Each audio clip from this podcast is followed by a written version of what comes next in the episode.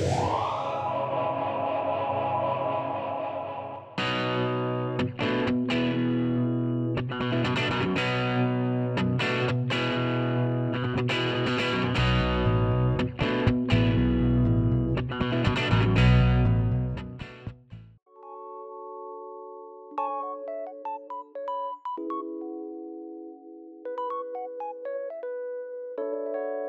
Hola queridos amigos, gracias por estar escuchando Consejos Divinos. Y ya se nos fue el año 2022, ya estamos eh, grabando los últimos episodios. Y bueno, retomo el podcast después de un par de semanas de pausa, una pausa necesaria para arreglar cuestiones personales. Y bueno, pues Pau cumplió años. Y ya se imaginarán, estoy escribiendo un manual de consejería, consejería cristiana y bueno, pues eh, estamos trabajando en ello. Y además, además, pues cuántas veces lo he dicho, los que han estado siguiendo consejos divinos saben que pues promovemos en restauraministerios.org que tengamos pausas, que tengamos pausas necesarias en el día, pero también en la vida. Es necesario tener pausas. Había estado trabajando en un muy buen ritmo de dos eh, episodios del podcast semanales. De repente, pues había semanas en las que teníamos solamente uno, pero habíamos estado en un buen ritmo. Pues eh, digamos que las circunstancias lo facilitaron, lo permitieron, pero luego tuvimos que hacer esta pausa. Entonces, me alegra mucho retomar y en esta ocasión vengo a hablarles del pesebre, el famosísimo pesebre donde Jesús nació pero no como una metáfora, como una bonita historia, que por cierto publiqué una en redes sociales, pero no la voy a compartir en este episodio porque no es a lo que quiero referirme, que sea una historia bonita, ah, el pesebre, Jesús que nazca en nuestro corazón. No, lo que quiero hablar es el pesebre como un hecho que nos confronta y que destruye nuestro concepto de seguridad, el concepto humano que tenemos de seguridad, el cual está al centro de nuestra vivencia humana, al centro de nuestra esperanza, al centro de nuestra identidad. Efraín, no exageres, hombre, solo se trata de un pesebre, del lugar donde circunstancialmente nació Jesús.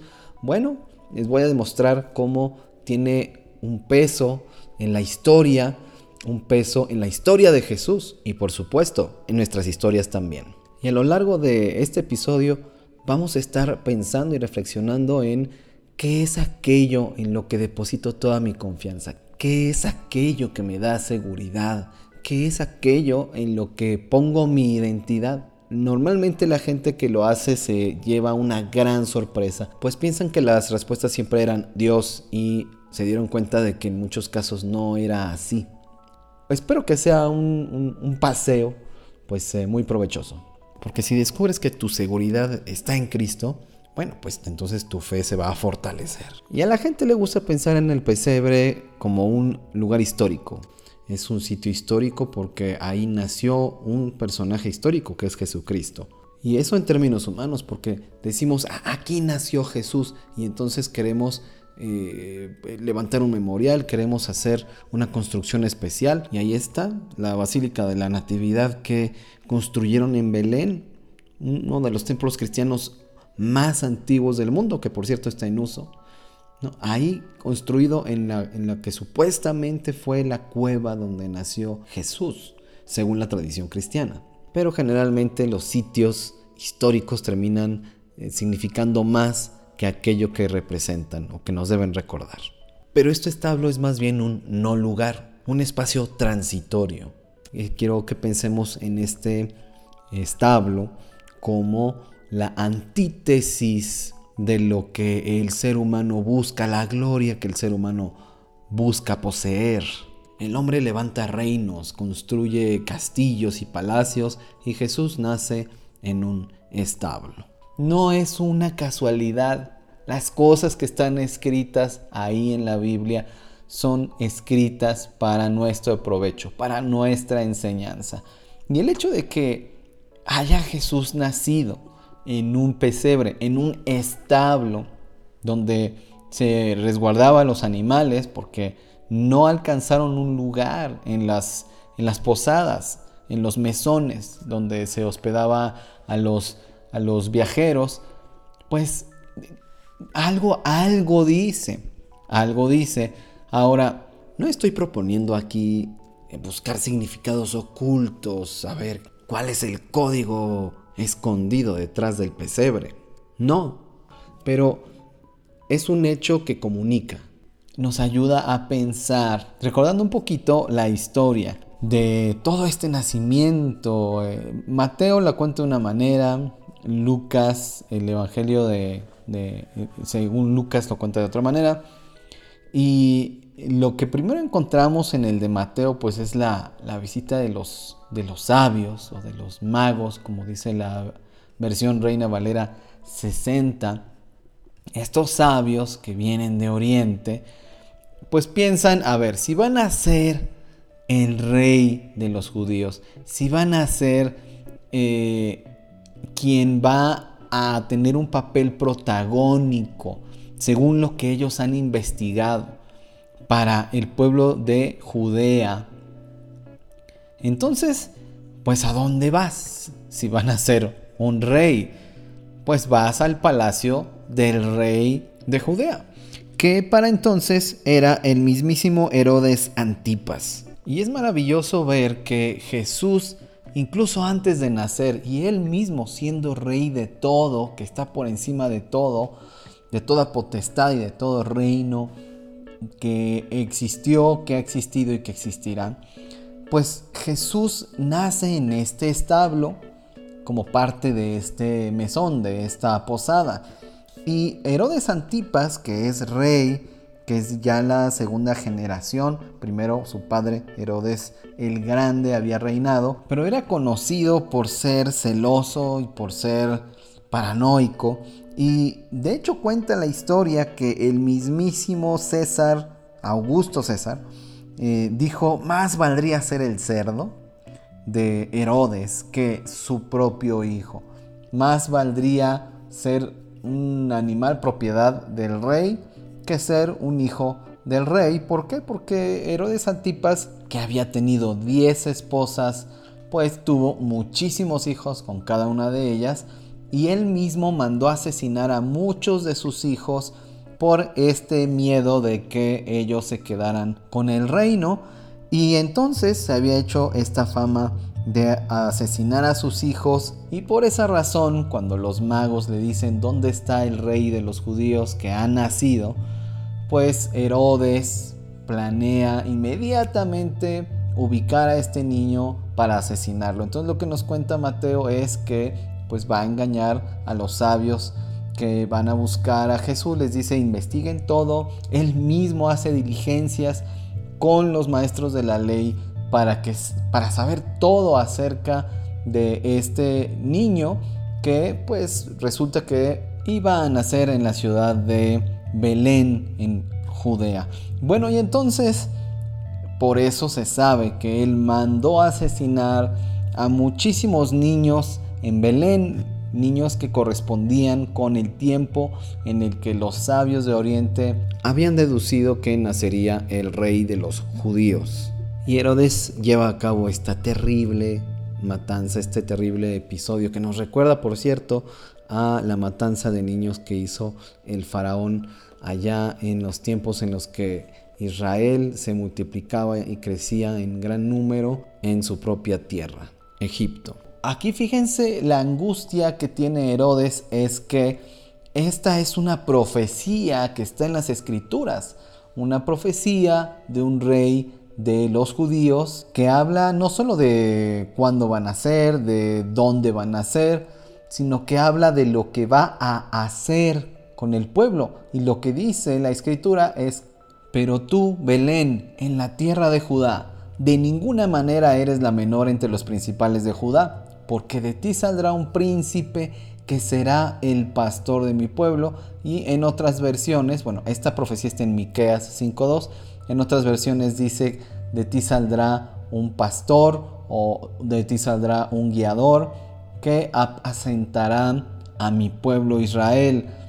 Esto es lo que decía la escritura, esto es lo que le dijeron los maestros de la ley a Herodes, que decía la escritura acerca de este bebé que eh, sería rey de los judíos. Entonces imagínense el terror que experimentó eh, Herodes y él mismo ya era capaz de matar a su propia descendencia para que no lo derrocaran, pues imagínense lo que era capaz de hacer con los niños del pueblo, de las personas comunes y corrientes. Entonces, ahí vemos muy claramente además una gran eh, paradoja en cuanto a que el rey que gobernaba en Judea quería matar a este bebé, mientras que estos sabios de Oriente, gentiles, ellos buscaban adorarle. Y miren qué cosa más maravillosa, el hecho de que el propio Augusto César haya promulgado un edicto para que todo el mundo fuese empadronado. Y en el caso de Judea, pues todo el mundo tenía que ir a su ciudad de origen. Era necesario ir a su ciudad de origen para participar en este censo. Entonces, ¿cómo hubiera sido si esto hubiera sido diferente? Porque la profecía decía que en Belén iba a nacer, o sea, se iba a saber que Jesús era originario de Belén, que tenía que nacer en Belén, ¿no? Hubiera nacido Jesús en Nazaret, pero la profecía decía que este príncipe, que este pastor, que este guiador que iba a apacentar a su pueblo, iba a nacer en Belén. ¿De qué manera esto iba a ser perfectamente notorio y documentado, pues de manera que José tenía que acudir a su ciudad de origen, Belén de Judea, para ser empadronado. Y sí, ahí es donde, aunque está embarazada María desde Galilea, es en Belén donde nace Jesús. Bueno, esto de entrada es un dato maravilloso nace finalmente Jesús en Belén, pero está atiborrado. Todas las ciudades, no solo Belén, todas las ciudades de Judea están atiborradas porque todo el mundo se está moviendo de eh, ciudad para ir a su ciudad de origen y participar en el censo. Bueno, como llega, eh, José, llegan José y María a Belén, las posadas de la ciudad están completamente llenas. Llama la atención que ni siquiera la familia de José puede recibirlos allá en Belén porque seguramente estaban llenas las casas. Y por eso están buscando posada y finalmente acaban haciendo Jesús en un pesebre, en un establo. Y es ahí donde Jesús va a ser buscado para ser adorado, pero también para ser asesinado.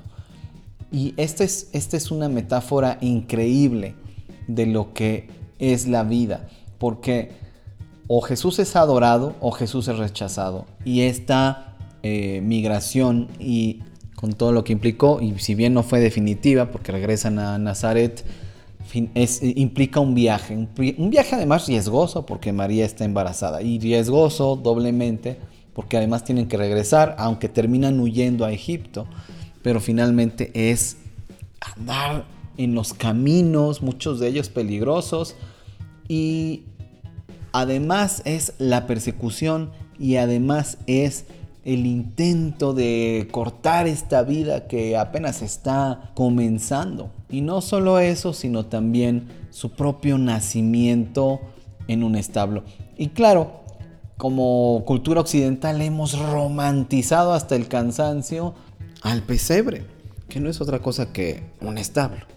Y en nuestra cultura latinoamericana, heredera de las tradiciones y del catolicismo español, pero finalmente como un mundo occidental cristianizado en el que se conoce bien eh, la Navidad y las historias acerca de la Navidad y el mismo pesebre, pues los pesebres que adornan las casas en Navidad y es una cosa que todo mundo, a todo mundo enternece, que todo mundo decimos, ay, qué bonito el pesebre, qué bonito el nacimiento con el burrito, la vaquita, y ahí Jesús en la paja, ¿no? Eh, reposando el recién nacido.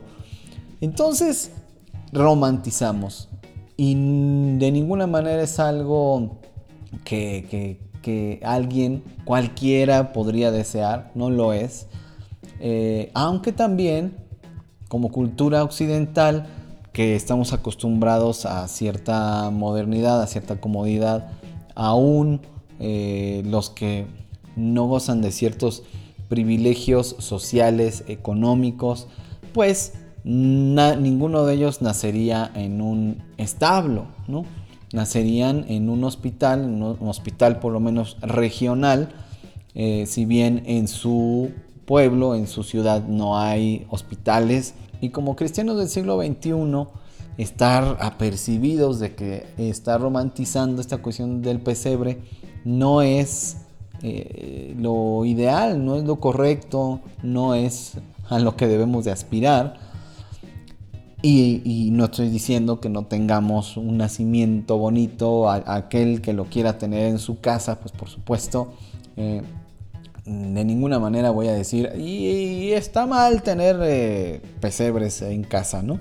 No, para nada. Lo que estoy diciendo es que el pesebre creo que tiene que recordarnos esta lucha del reino de los cielos que se ha acercado con los reinos de este mundo.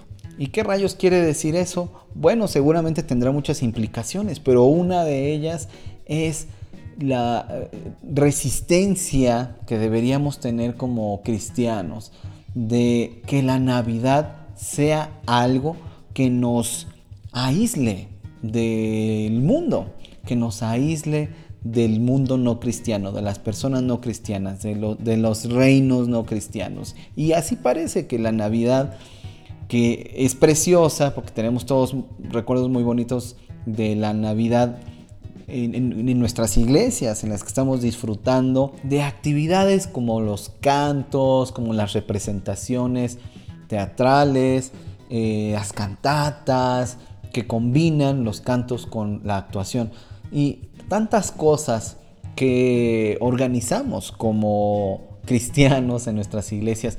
Y la Navidad esencialmente es algo que vivimos como cristiandad, es decir, en actividades que nos meten a las cuatro paredes de nuestros edificios y que gozamos como, como cristianos ahí entre nosotros y tomamos ponchecito y tenemos actividades muy bonitas que todos recordamos con cariño, pero el pesebre vuelve a presentarse frente a nuestros ojos para destruir nuestra seguridad, para incomodarnos, para decirnos aquí hay una lucha, para decirnos aquí no podemos quedarnos cómodos en la posada. Y nos recuerda que el reino de Jesús no es de este mundo y que lo que el hombre tiene por precioso para Dios es inmundicia y aquí es donde el pesebre comienza a tener sentido y comienza a hacer temblar las columnas de nuestros palacios o quizá de nuestras posadas, pero a fin de cuentas de nuestros reinos. Ahí donde se hace nuestra voluntad, ahí donde nosotros tenemos la última palabra, ahí donde nosotros extendemos o acortamos los límites de lo que es verdadero, de lo que es mentira, de lo que es justo, de lo que es injusto, de lo que es o no es. Y de la misma manera en la que Herodes Antipas se ve minúsculo, se ve ridículo, se ve amenazado frente a la majestuosidad del niño que ha nacido y que trae esperanza a su pueblo, al pueblo de Dios. Y de la misma manera, nosotros como reyesitos nos vemos también ridículos, usurpando el lugar que le corresponde a Jesucristo. Y muchos le rechazan porque su nacimiento implica el fin de su reinado en su propia vida.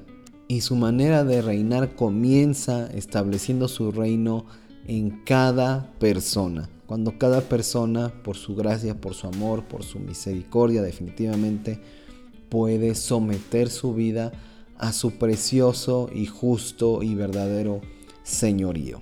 Y los sabios lo van a buscar al palacio y sorpresa, este rey no nació en un palacio, este rey no gobernará desde uno de estos palacios que los hombres se disputan para ejercer el poder sobre las naciones. Este Jesús no es otro rey más hambriento de poder, Y es maravilloso que los ángeles, con toda la gloria que Dios les dio, anuncian a Jesús desde la pradera a los pastores, no a los cortesanos, no a los reyes y a sus familias, ni a los poderosos. Navidad es también ver con los ojos de Dios aquello que para nosotros es lo más preciado, lo más valioso, y entender que es Jesús. Lo más importante, el pesebre es precioso porque Jesús está ahí y los palacios son despreciables porque Jesús no está ahí. Y nosotros debemos examinar nuestros deseos, nuestros anhelos más profundos, tus victorias y tus logros más preciados. Y determina si en ellos reside tu gozo, si en ellos está tu esperanza, tu confianza, tu seguridad. El pesebre representa sobre todo anunciación. Vengan, vamos a ver al rey que ha nacido. Pero no levantemos un altar en el pesebre, sino en nuestros corazones. Convoquemos a la gente, pero a adorar a Jesús, no a acudir únicamente a un lugar. Y sin embargo, nació en un establo. Y ahí está Él, en el lugar donde no estaríamos. Es un lugar al que no iríamos si no fuera por Jesús. Convoquemos al mundo a adorar al rey que ha nacido. Ahora, ¿quién es ese rey? ¿Qué dicen de él las escrituras? ¿Cuáles son las promesas que él vino a cumplir, pero aún cumplirá para nuestro beneficio? Eso tendremos que descubrirlo o en su caso redescubrirlo. Pero nadie, nadie se debe quedar indiferente. Incluso los propios ángeles participaron anunciando este evento que es el más grande de la historia, que Jesús vino de parte del Padre para reconciliarnos con Él. De ninguna manera te puedes quedar indiferente ante esto. Que Dios sea contigo y feliz Navidad.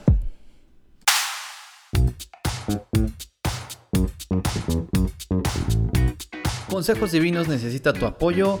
Ve a restauraministerios.org, diagonal donaciones y envíanos tus aportaciones para seguir sonando. Seguimos en contacto en Efraín-Campo en Twitter, en Restaura Ministerios en Facebook o escríbeme a contacto arroba restauraministerios.org. También te veo por allá en mi blog. Eso es todo en esta ocasión. Hasta la próxima y recuerda, seamos siempre y en todo el brazo extendido de Dios.